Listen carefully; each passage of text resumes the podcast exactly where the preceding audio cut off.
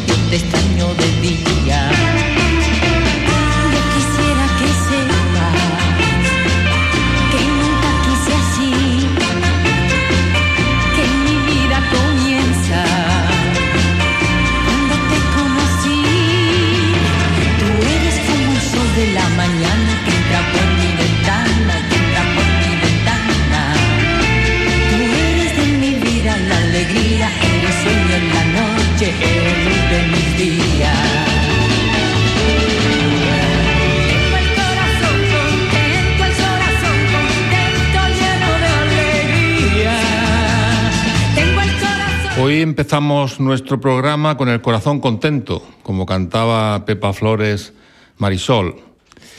Y el motivo de esta alegría es el balance de 2023 de nuestra asociación sin ánimo de lucro Corazón y Manos.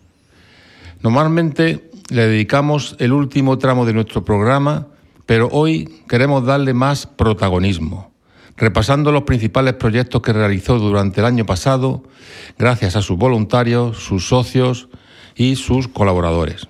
Y para ello contaremos con la colaboración de Manuel Marín, vocal de la asociación. Saludos, don Manuel. Buenos días, Cristóbal. La verdad es que tenemos el corazón contento porque ha sido un buen, un buen año. La verdad es que sí. Ha sido un, año productivo y, y mejor que el 22, que es lo que siempre se procura, ir mejorando. Estupendo. Antes de entrar en debate, para todos los que nos escuchan, quiero volver a pedir su participación a través de nuestro correo electrónico. Tomen nota porque además tenemos nueva dirección, lo esencial. Ya saben que pueden remitirnos ahí sus dudas sobre todo lo que hablamos en este programa y que también aceptamos sugerencias sobre los temas que les gustaría que tratáramos. repito la dirección, lo esencial arroba radiodiversidad.com. Antes de empezar a charlar sobre corazón y manos, vamos a resolver una duda que se nos planteó en nuestro último programa, en el que hablábamos sobre los pasos que hay que dar para solicitar el servicio de ayuda a domicilio o cualquier otra prestación a la que tienen derecho las personas a las que se les ha reconocido un grado de dependencia. Durante la emisión salió a relucir el largo tiempo que transcurre desde que la Administración determina el servicio o la ayuda económica que corresponde a una persona hasta que realmente se comienza a recibir dicha prestación. Un tiempo durante el que lamentablemente a veces fallecen las personas dependientes. Y nuestra duda fue, en el caso de que fallezca una persona que no ha llegado a recibir la ayuda económica que se le había reconocido, esa ayuda se entrega a los familiares con carácter retroactivo y así cubrir los gastos que han tenido que hacer frente para cuidar a dicha persona fallecida. Es decir, se abona a los familiares las cantidades que no recibió la persona dependiente desde que se le concedió la ayuda económica hasta que falleció. Para responder a esta cuestión hemos trasladado la pregunta a Ignacio Gamboa, director técnico de Servicios Sociales. Esta es su respuesta. En el último programa quedaba una pregunta en el aire. ¿Tienen los familiares de una persona dependiente con prestación económica concedida derecho a cobrarla si el primero fallece sin haber llegado a percibirla? Bueno, pues conviene introducir que las comunidades autónomas tienen la obligación de resolver el expediente de solicitud de dependencia en seis meses. Esto se realiza en dos fases. La primera de ellas es el reconocimiento de la dependencia y la segunda, la aprobación del plan de atención individual. Esta segunda es la que marca aquellas prestaciones y servicios que se van a recibir por parte de los usuarios, entre ellas una prestación económica. Pues con respecto a la duda que nos planteábamos si la prestación económica sin percibir de un usuario fallecido, tenemos que resaltar la disparidad de criterios entre diferentes comunidades autónomas, tribunales eh, y defensor del pueblo, entre otros. Por un lado, existe un acuerdo en el Consejo Territorial formado por las comunidades autónomas en 2012 en la que no considera eh, que exista dicho derecho a percibir por parte de los familiares o herederos de esta persona eh, esa prestación. Sin embargo, las diferentes resoluciones del defensor del pueblo consideran que sí debe ser así. Una vez elevada dicha situación a diferentes tribunales superiores de justicia, de nuevo nos encontramos con resoluciones dispares. Es por tanto que, aunque parece que el derecho asiste a los herederos a cobrar dichas prestaciones, no podemos hacer otra cosa que invitar a aquellas personas que se encuentran en dicha situación a consultar a un especialista y probablemente a empezar un expediente de reclamación de responsabilidad patrimonial frente a la Administración. Espero que esta respuesta añada un poquito de luz, aunque no sea todo lo clara que nos gustaría que fuera. Bueno, pues eh, eh, Ignacio nos ha intentado aclarar algo complicado, eh, como es el tema de recibir una prestación a los familiares después del fallecimiento. ¿Qué, te parece, Manu?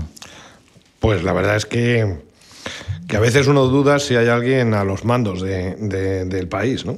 O sea, por un lado, no queda nunca nada claro de que si hay un, país, si hay dos, si hay muchos. Y por otro lado, me resulta sorprendente la falta de previsión eh, para una administración que al final puede gastar el dinero en pagar, digamos, a, a los herederos de un fallecido en vez de invertir el dinero en crear un puesto de trabajo, algo que sería mucho más rentable, tanto socialmente para la persona que debe ser cuidada y sus familiares como para la propia sociedad porque revertiría ese dinero en beneficios, en beneficios para la caja de la seguridad social o en beneficios para el sueldo de la persona trabajadora en vez de tener que cobrar un subsidio. O sea que realmente son, es una respuesta que me deja un poco ojiplático. Bueno, eh, tenemos un país eh, que dentro hay 17 países, ¿no? 17 legislaciones distintas, ¿no? Que ya, que ya contestar una pregunta que valga para las 17 hoy día es imposible en cualquier concepto, ¿no? Eh, lo que sí está claro, en mi opinión, es que si alguien eh, tiene derecho a algo y no se lo conceden por distintos motivos de, retraso con la administración pública, etcétera, esto corresponde en las 17 comunidades a un enriquecimiento, enriquecimiento injusto de la, de la, administración pública. Es decir, la administración pública se está enriqueciendo injustamente porque no le da a la persona lo que tiene derecho. ¿no? Si tenemos en cuenta que las listas de espera hoy día en este país en cuanto a la ayuda a domicilio y la, y la ley de dependencia son más de 400.000 personas, y que se mueren más de 150 personas al día eh, con, el, con el servicio reconocido o con el servicio solicitado y no valorado, eh, tenemos un problema. Tenemos un problema que evidentemente nosotros vamos a colaborar en todo lo posible para solucionarlo hasta donde podemos, ¿no? Tanto desde el nivel empresarial como desde el nivel de gestión como desde radiodiversidad, ¿no? Bueno, Ahora sí vamos a entrar de lleno en el tema de hoy, corazón y manos. Corazón y manos nos, nos va a hacer un resumen de los datos con los que nuestra asociación cerró el año 2023. Yo un pequeño apunte, eh, que es un buen momento para recordar lo que es Corazón y Manos. Corazón y Manos es una asociación de personas, fundamentalmente empleados de CLECE, que hace siete años tomaron la decisión de ayudar a personas eh, trabajadoras que aunque tengan su trabajo mm, por cualquier tipo de actividad o por cualquier tipo de emergencia, pues llegan a un, a un problema, a un, a, un, punto de dificultad importante, ¿no? Y son gente eh, a las que eh, nadie les ayuda porque están trabajando. Efectivamente, lo has, lo has definido bien. Al final, Corazón y Manos trabaja para ayudar a personas que están pasando una crisis puntual y conseguir que esa crisis puntual no se convierta en una, clase, una crisis circunstancial sea, la que es circunstancial no se convierta en algo permanente que deteriore a la, condición social de, de cada persona. Efectivamente, la mayor parte de nuestros beneficiarios, los de los beneficiarios de nuestras acciones, son personas que trabajan en CLECE y que efectivamente el hecho de tener un empleo eh, les hace imposible el recibir una ayuda, en muchos casos, cualquier tipo de ayuda del escudo social del que tanto se habla.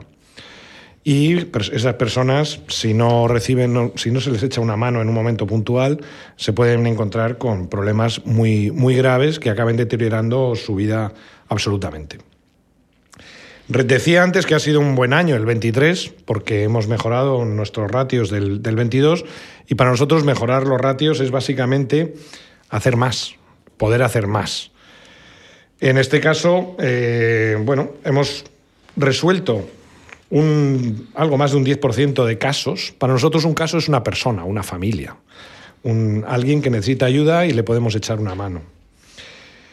Eh, detrás de esos casos hay 358 personas. Son 358 personas que en algunos momentos han sido ayudas puntuales mm, que aparentemente no son muy importantes. Solo digo aparentemente, porque, por ejemplo, pues echarles una mano con una asesoría jurídica es algo que parece a veces un poco eh, nimio, un poquito, bueno, con poca importancia y, bueno, solamente ser escuchados por alguien y ser, ser, ser atendidos y, que les expliquen lo que les está ocurriendo en, una, un encuentro con la, la administración o en un encuentro judicial o lo que sea, pues para ellos es súper importante. En otros casos, estas ayudas cambian la vida absolutamente de personas. Mm, eh, nosotros seguimos trabajando en las mismas líneas de, proyecto que teníamos el, año pasado, que básicamente son la asesoría jurídica, en la que ayudamos a, personas que no tienen cultura judicial suficiente para poder interpretar una, una sentencia, para poder interpretar un requerimiento o que necesitan simplemente un asesoramiento eh, de alguien objetivo. Esto lo hacemos trabajándolo en alianza con clínicas jurídicas de distintas universidades y es un proyecto que nos está saliendo, que bueno, nació un poco como experiencia y ha ido cada año creciendo, cosa que nos alegra mucho. ¿Quién no necesita hoy un abogado, no, una asesoría jurídica?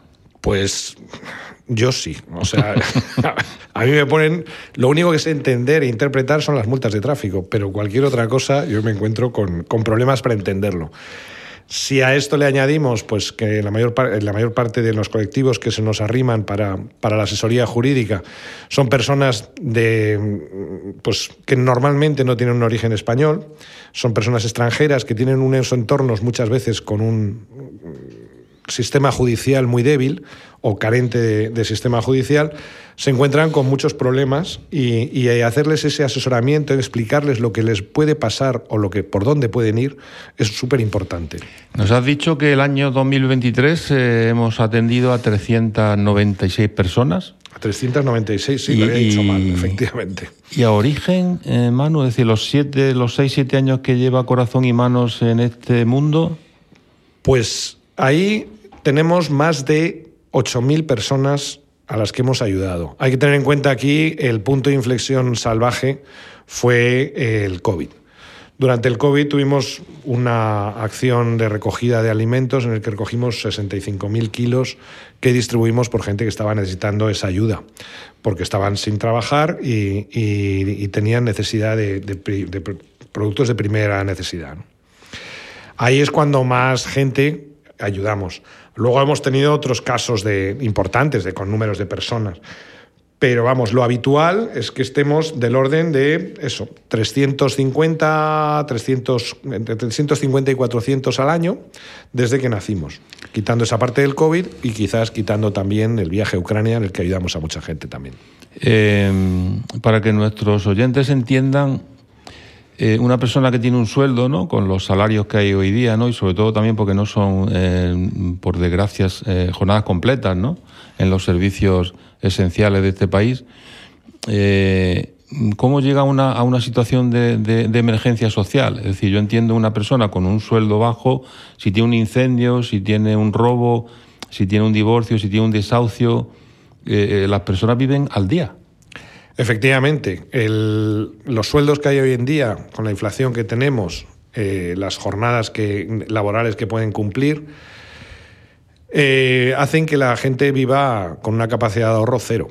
Y cuando sale cualquier circunstancia, le, le puede llegar a deteriorar de una manera importante su economía. Hemos tenido casos muy extremos, pues mujeres víctimas de violencia de género en muchos casos, que han tenido que abandonar su vivienda y arrancar una vida nueva en una nueva vivienda. Eh, hay que tener en cuenta que arrancar en una nueva vivienda, pues tienes que pagar un mes de anticipo, un mes de, de carencia y como mínimo. Normalmente eso se dispara a dos, tres, cuatro meses y esas personas tendrían una necesidad de, de 1.500, 2.000 euros mínimo, ¿no? por, por humilde que sea su piso. Esa capacidad de ahorro normalmente no la tienen. Eso les impide cambiar de vivienda, entrar a vivir en infravivienda, entrar a vivir en, ocupación. Eso va deteriorando muy rápido a una persona y, acaba muchas veces con la pérdida de empleo, lo que conlleva al final una situación absolutamente extrema, en la que volver a retomar a esa persona y volver a, recuperarla para, para, un, para un empleo y para una, una vida activa es mucho más caro que echar la mano en el momento puntual. Efectivamente, son personas que no tienen acceso a todo tipo de ayudas que hay en el Estado español, ¿no? Yo, yo tengo una anécdota. Hace pocos días recibí una carta de una señora eh, que me emocionó eh, porque daba la gracia, eh, os ponía a, a todo corazón y manos por las nubes. Y, yo cuando, te, cuando ya me digo que le hemos hecho a esta señora, ¿no? Para que tenga esa, esa, esa, ilusión, esa capacidad, ese agradecimiento. Y me dijiste eh, que, que, tenía la caldera estropeada, eh, tenía unos hijos y le hemos puesto una caldera, ¿no? Efectivamente, además era en la parte norte de España y era en un momento de bastante frío. Ella no había dicho nada, estaba calentando agua en el fuego y, duchando a sus hijos así y durmiendo con un montón de mantas. Y cuando nosotros nos enteramos, pues hicimos un... le, pagamos una caldera. Es una cosa tan sencilla y, aparentemente tan, tan, tan fácil que, muchas veces no te das cuenta la incidencia que tiene en la vida de esta, de esta mujer y de sus dos hijos. Y esta persona es una empleada de Clece, pero ya Corazón y Manos ayuda más allá de Clece, ¿no? Sí, Corazón y Manos no solamente ayuda a Clece, a personas del entorno de Clece, principalmente es lo que hacemos, pero en muchas ocasiones ayudamos a gente que aunque no esté trabajando en la empresa todavía, eh, nos viene por asociaciones amigas o por, por servicios sociales incluso de, de distintos ayuntamientos en las que nos solicitan empleo eh, la mayor parte de las veces. Ahí empujamos para que puedan trabajar y a partir de que estén trabajando es cuando podemos empezar a plantear otro tipo de, ayudas. Hay otras personas también, otros colectivos, en determinados casos que ayudamos, que son del entorno de CLECE, aunque no sean personas que trabajan en CLECE, son personas usuarias de servicios que cumple CLECE. Pongo el ejemplo de tan emotivo siempre de los Reyes Magos ¿Qué hacemos en las casas de acogida de mujeres víctimas de violencia de género? Para los niños que tienen que pasar las navidades en, casas de acogida. Para que no sea tan dura esa Navidad, pues procuramos sus, sus regalos de reyes. Muy bien. Y por cambiar un poco de tercio, Manu, eh, ¿qué tipología de colectivos son los que ayuda a Corazón y Manos? Pues aquí cuando nosotros comenzamos, preveíamos que tendríamos sobre todo personas en exclusión social o al riesgo de exclusión social. Y año tras año nos vamos encontrando con que el colectivo más vulnerable, que más ayuda necesita, es sistemáticamente las mujeres víctimas de violencia de género. Ellas tienen una vulnerabilidad enorme, se encuentran en situaciones muy extremas, normalmente cuando las atendemos son en situaciones de, violencia sobrevenida, acaban de sufrirla.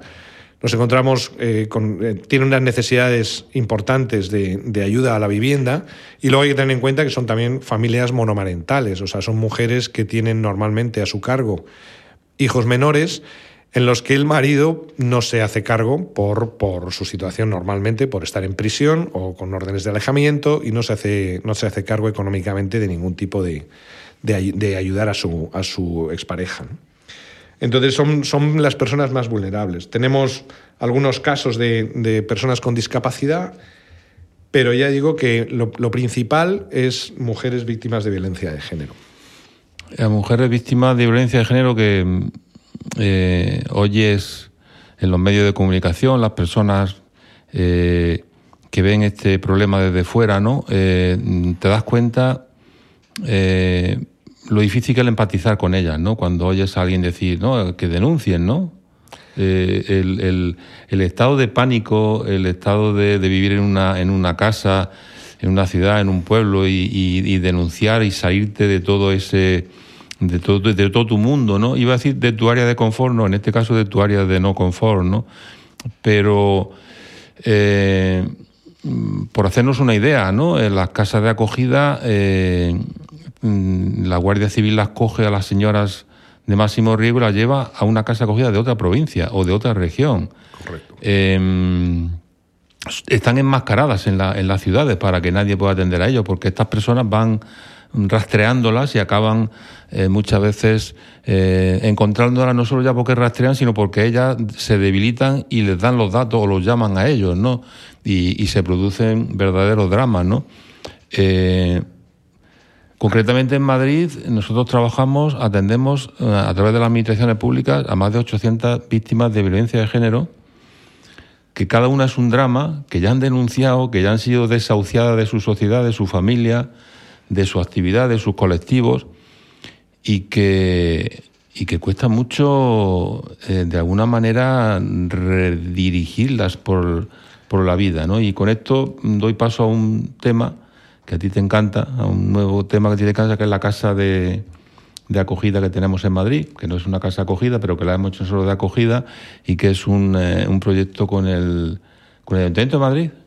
Con el Ayuntamiento de Madrid, efectivamente. Este es un proyecto eh, que hemos iniciado este año y es eh, muy esperanzador.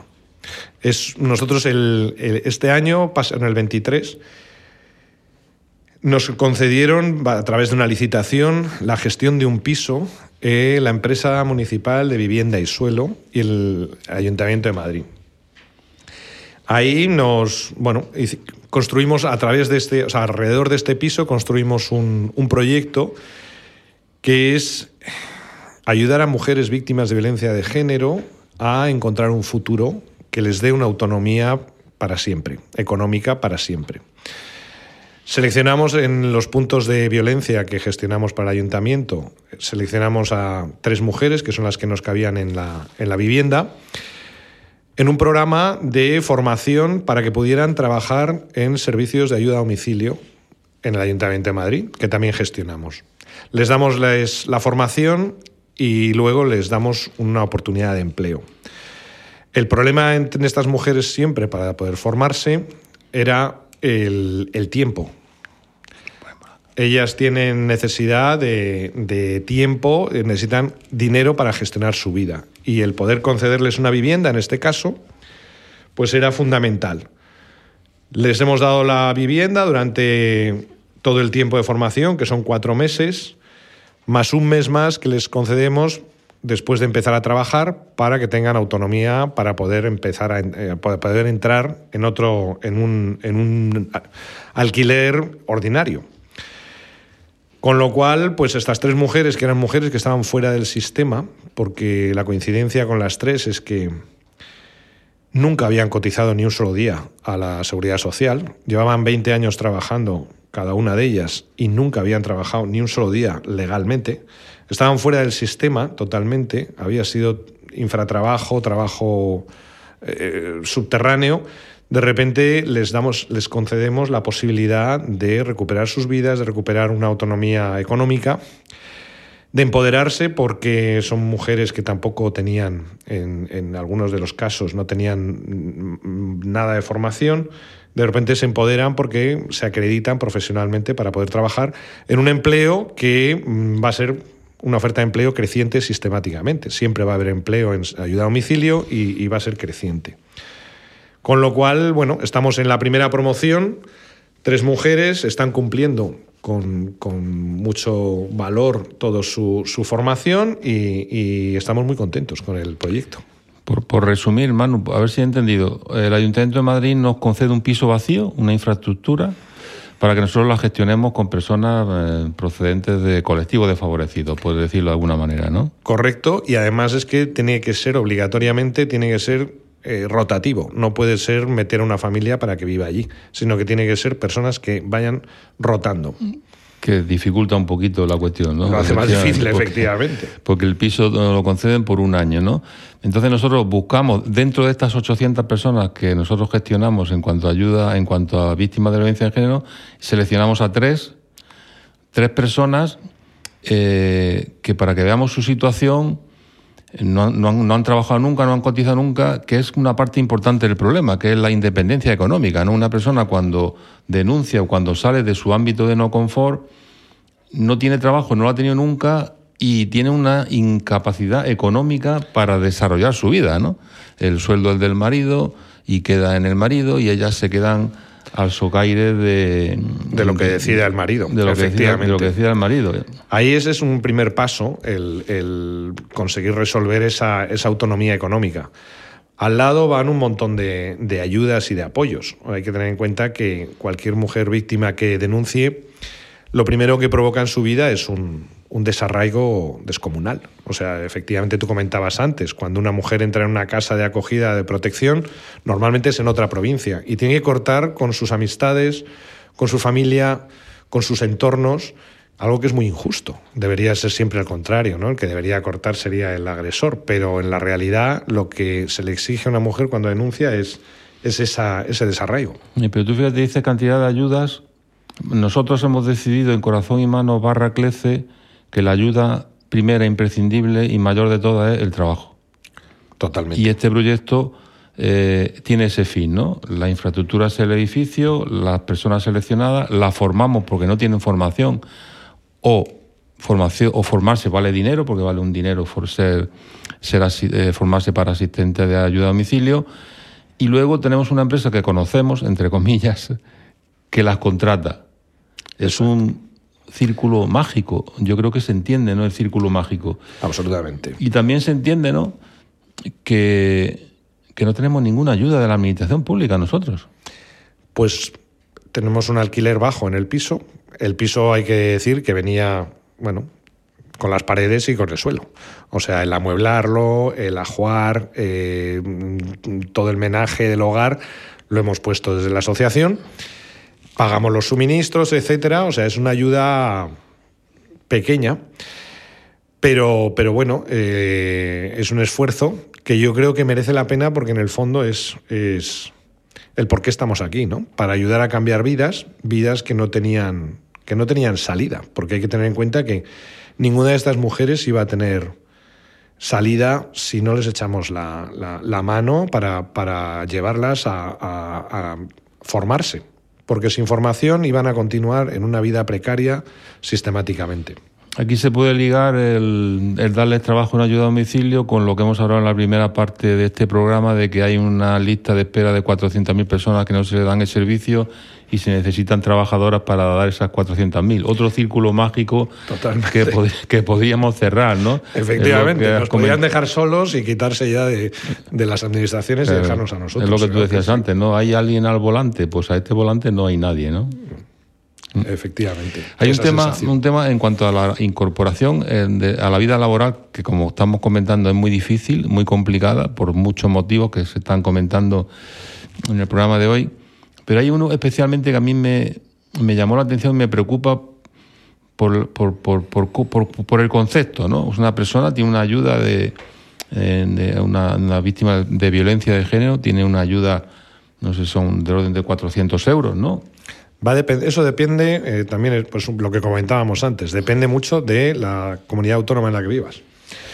El tema son cantidades de supervivencia, ¿no? Porque todas tienen, la mayoría tienen hijos y tal, ¿no? Entonces, cuando nosotros las contratamos en CLECE, pierden esa, esa, subvención, ese, ese, dinero. ¿no? Entonces hay muchas personas eh, víctimas de violencia de género que se amarran se agarran a los 400 euros y les da vértigo coger un trabajo porque pierden los 400 euros y luego no tienen la garantía de que en el trabajo les den continuidad o les den una jornada suficiente, ¿no? Entonces, a todos los secretarios de Estado que han ido pasando, le decíamos, tan, tan complicado es mantener el, esa, esa pequeña ayuda, aunque estén trabajando durante un tiempo hasta que ellas se sientan seguras. No solamente, o sea, ni siquiera haría falta, yo creo, mantener esa, esa renta mínima mientras están trabajando. Simplemente con reducir los plazos cuando dejaran de trabajar a volver a poder cobrarla sería suficiente. O sea, nosotros nos encontramos muchos casos, muchos, en los que una persona que esté cobrando una renta mínima de inserción no, no quiere trabajar no, o no puede trabajar eh, en un contrato eventual de sustitución porque luego tardan del orden de seis meses en volver a cobrar esa renta mínima. Eso mm, económicamente les hace inviable porque pierden dinero si, si, se arriesgan a trabajar, aunque ellos deseen trabajar e entrar en el mercado laboral, al final acaban perdiendo dinero si luego no consiguen un empleo en, en seis meses. ¿no?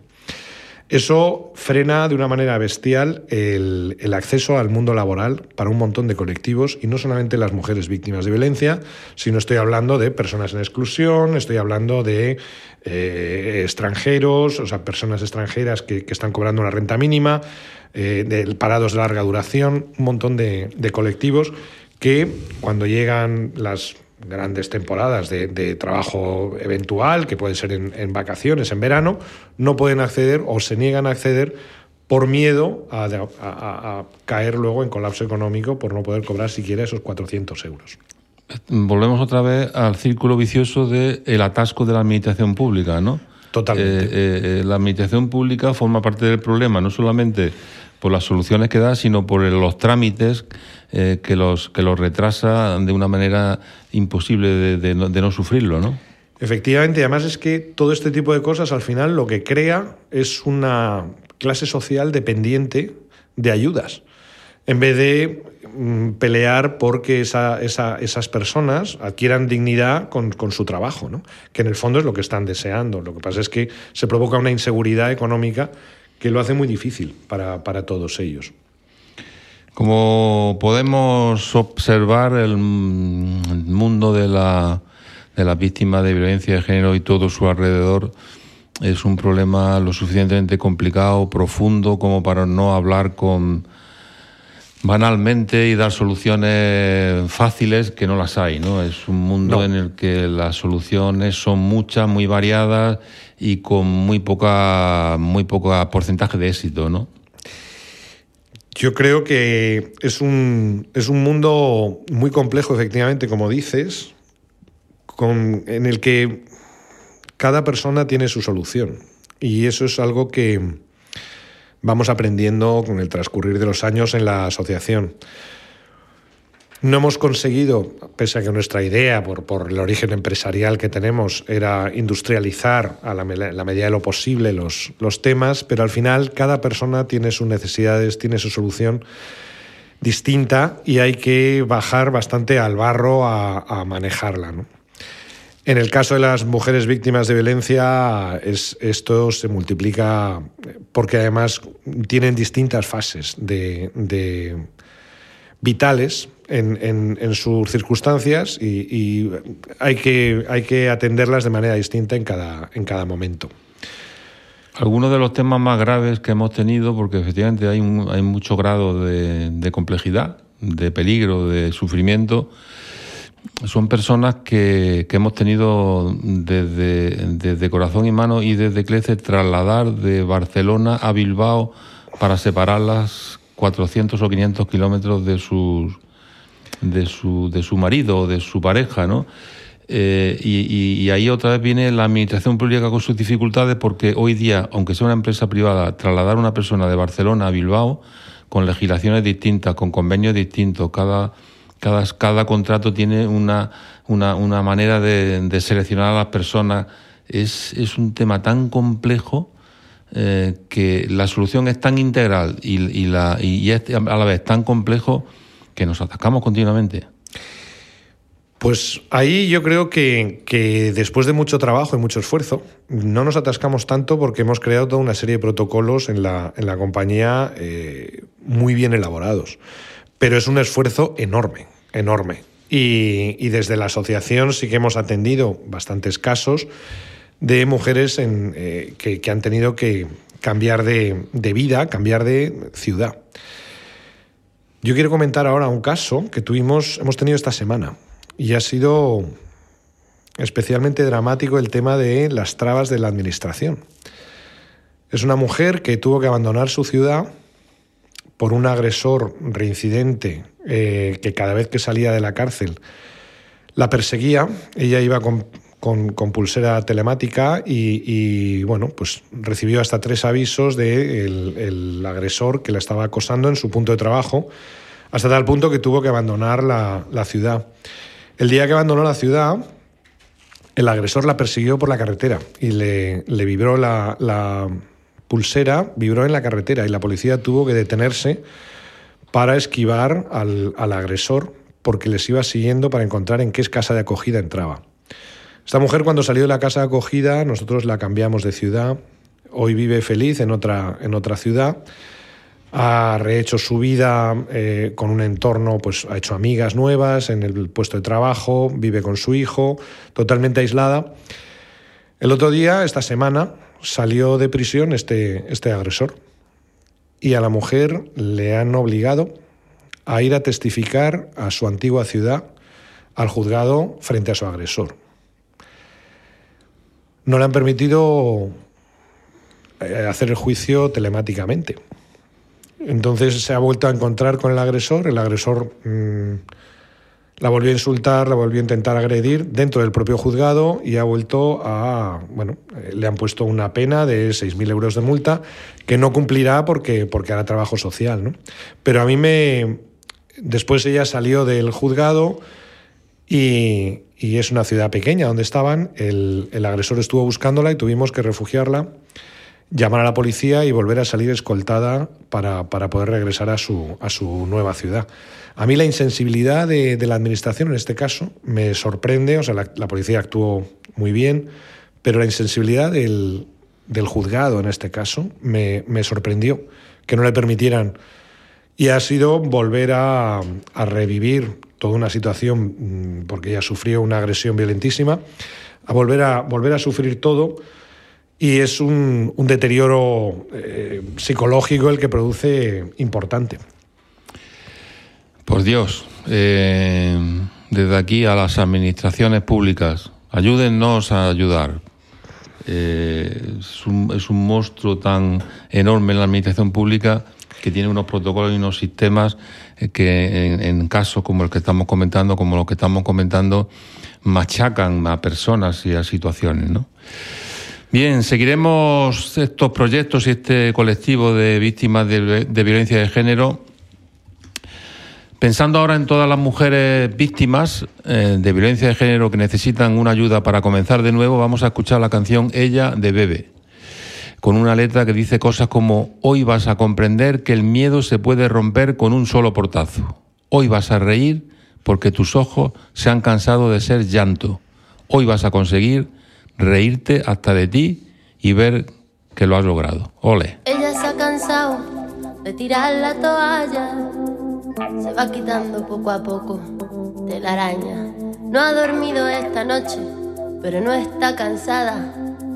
No miró ningún espejo, pero se siente todo guapa hoy. Ella se ha puesto color en las pestañas, hoy le gusta su sonrisa no se siente una extraña, hoy sueña lo que quiere, sin preocuparse por nada. Hoy es una mujer que se da cuenta de su alma. Hoy vas a descubrir que el mundo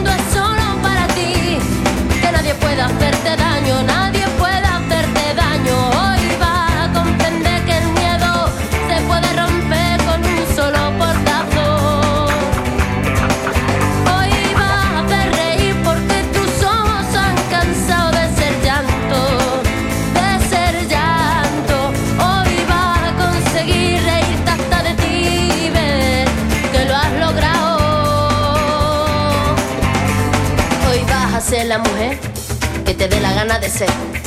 Hoy te vas a querer como nadie te ha sabido querer.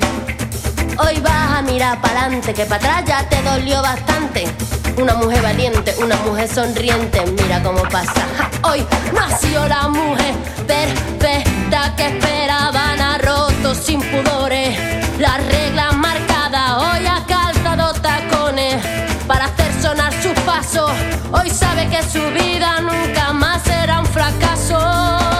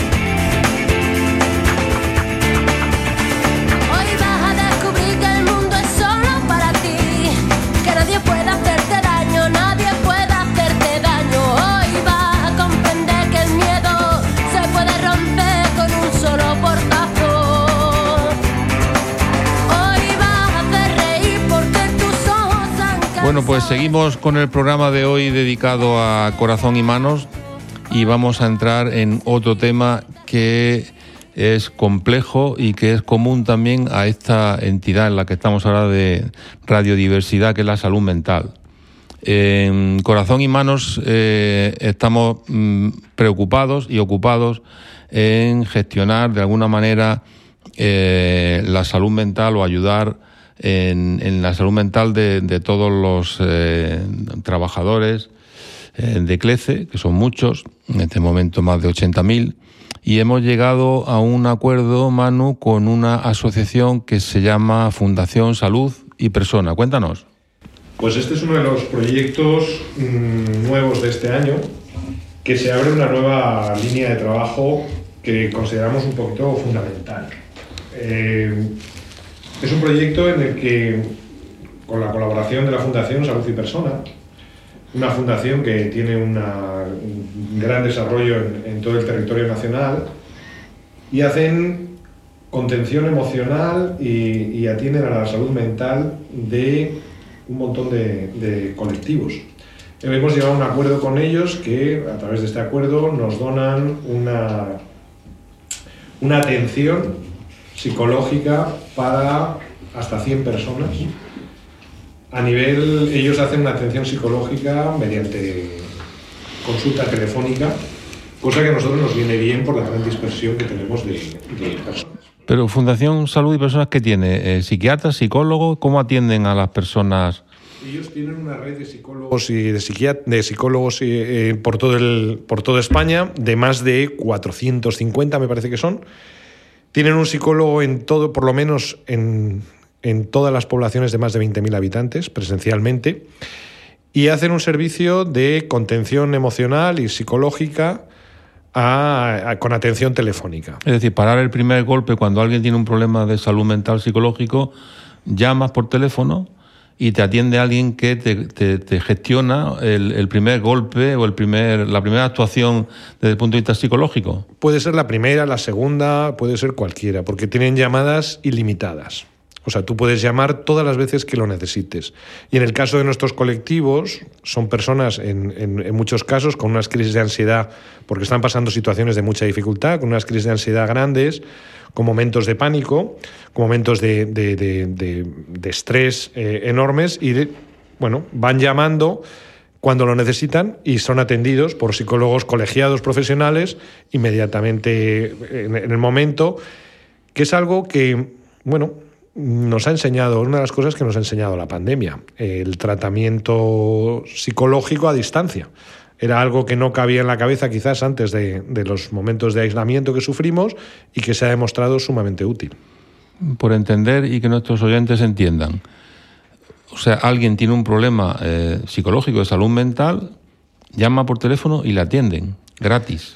Siempre que sea de un colectivo de corazón y manos. Ellos tienen que dar una palabra clave y, y entonces son atendidos. En cuanto dan la palabra clave, son atendidos. Porque son gente que hemos derivado nosotros. En el caso nuestro, hemos llegado a un acuerdo, trabajamos con muchas asociaciones en red, ¿no? Y, para, para, que nos conozcamos mutuamente nos han regalado, ¿no? Efectivamente. Nos han regalado la posibilidad de hasta 100 personas, cosa que nos viene, nos, nos cubre hoy por hoy, nos está cubriendo nuestras necesidades, y dan atención psicológica y no solamente psicológica, sino que dan también un una atención de servicio social. Ayudan a personas que necesitan gestionar ayudas sociales y bueno, son, eh, ellos les explican qué tipo de ayudas pueden solicitar, cómo solicitarlas e incluso les pueden enviar vía email la documentación y ayudarles a rellenarla. Eso es también un apoyo para, nuestros colectivos eh, muy importante. Pero el fundamental es el apoyo psicológico y emocional. Esto, eh, llegamos al acuerdo a mitad, en el acuerdo, el acuerdo lo firmamos a mitad del 23 a partir de, ese día empezamos a, comunicarlo a nuestros beneficiarios. Hemos tenido una experiencia fantástica. O sea, hemos atendido a 21 personas, 21 personas que han llamado bastantes veces, todas las veces que lo han necesitado, y además nos, bueno, dentro del acuerdo había unas sesiones presenciales que han sido muy útiles para nuestra gente. O sea, que también te ofrecen... Eh, te ofrecen, efectivamente, en nuestro acuerdo nos han ofrecido eh, hasta 33 sesiones presenciales, nos han, nos han dado, que han sido muy, muy importantes porque son psicólogos expertos en intervenir de una manera rápida. No son psicólogos de, tratamiento, son psicólogos de impacto. Hacen unas intervenciones breves, normalmente se ciñen a tres un máximo de tres, de tres sesiones y luego van haciendo el refuerzo con llamadas que si tú en cualquier momento lo necesitas. Pues este tema, bueno, eh, estamos haciendo algo que debería hacer la Seguridad Social, ¿no? Eh, quiero decir, la Seguridad Social, para tú acceder a un psicólogo, eh, yo creo que es prácticamente imposible, ¿no? Lo que hace la mayoría de la gente que necesita un psicólogo de este tipo o en estas circunstancias va a un psicólogo privado, ¿no? Y pues nosotros hacemos eh, lo que debería hacer la Seguridad Social, ¿o estoy confundido? Pues debería hacerlo la Seguridad Social. Lo que pasa es que tienen unos plazos y, unas listas de espera que lo hacen imposible prácticamente. Cuando además eh, estamos hablando de personas que lo necesitan de una manera eh, por emergencias. O sea, nosotros, los colectivos que atendemos y las situaciones que atendemos son siempre puntuales. Y una de las mejores características que yo creo que tiene la asociación es la, velocidad de, actuación. No nos demoramos y atajamos los problemas antes de que se, enrarezcan y, se agraven.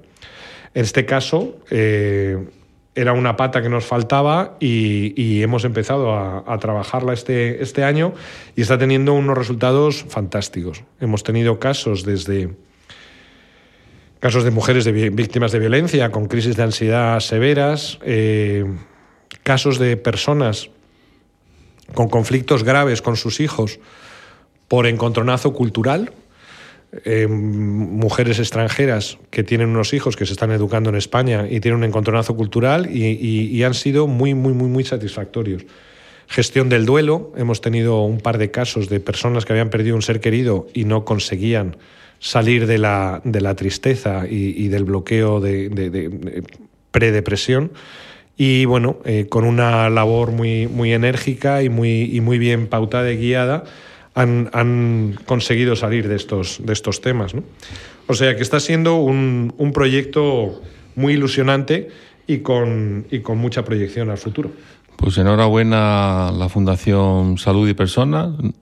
Gracias por su colaboración y yo creo que eh, en un programa futuro eh, tendremos que dedicarlo eh, a esta fundación que estamos intentando, estamos negociando, gestionando la posibilidad de aplicar este, este sistema a las ochenta y tantas mil personas de CLECE y yo creo que poco a poco lo consideraremos. Pero es un tema tan importante que yo me remito a otro programa eh, con esta gente, ¿no? Con Fundación eh, Personas, Fundación Salud y Personas, a las cuales agradecemos la labor que hacen en este país sobre la salud mental, ¿no? Y ahora vamos a seguir con otra canción y con más corazón, una canción de Billy DeVille, Demasiado Corazón, adelante.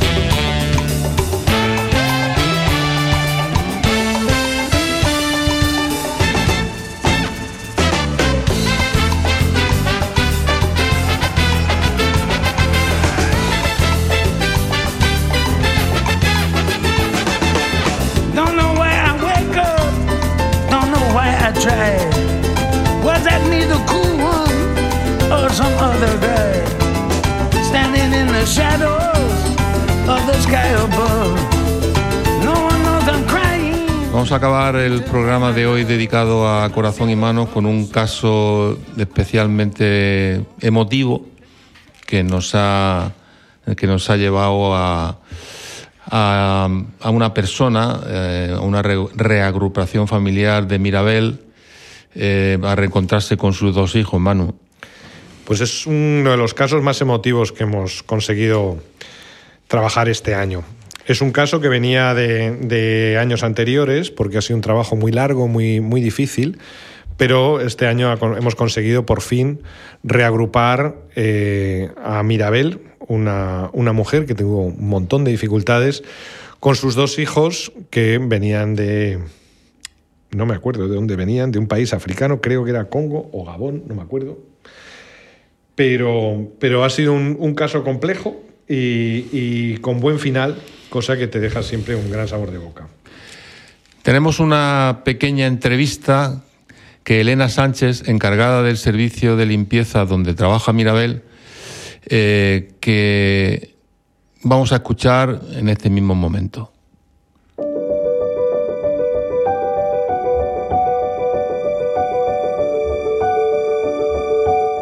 Bueno, Mirabel, ¿qué tal? Muy bien, gracias. Cuéntanos, ¿cómo fue tu viaje de tu país aquí a España? ¿Cómo llegaste? Salí de Camerún porque me estaba amenazando y amenazando también a mi familia. Por eso decidí de salir de mi país.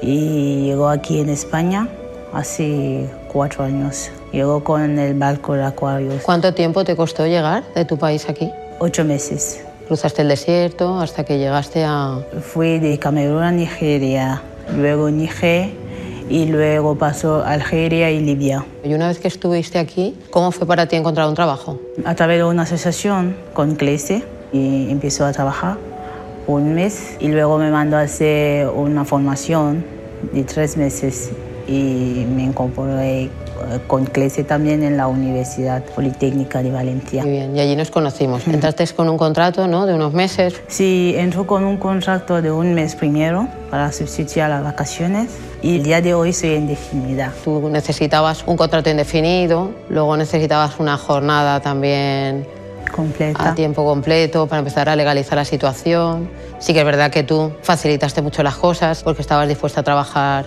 en cualquier turno. Y la unidad de apoyo, la verdad, que fue súper rápida y solucionó un montón de cosas que pensábamos que no iban a poder salir.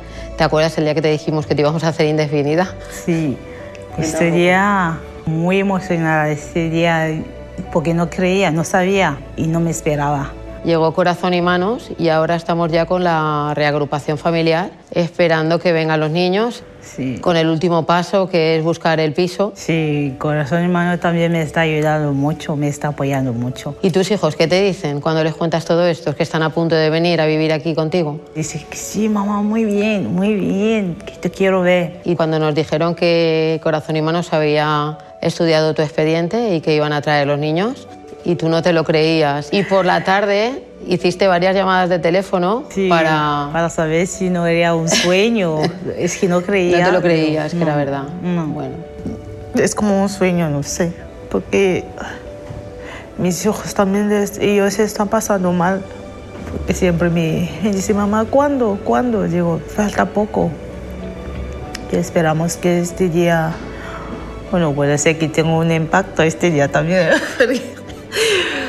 Le voy a pasar bien este día, seguro. bueno, pues nada, nosotros vamos a seguir contigo y al final pues estamos todos muy contentos de, de que esta historia vaya a acabar bien porque tiene que ser así. Muchísimas gracias a Clesi también. Clesi me ha dado la oportunidad.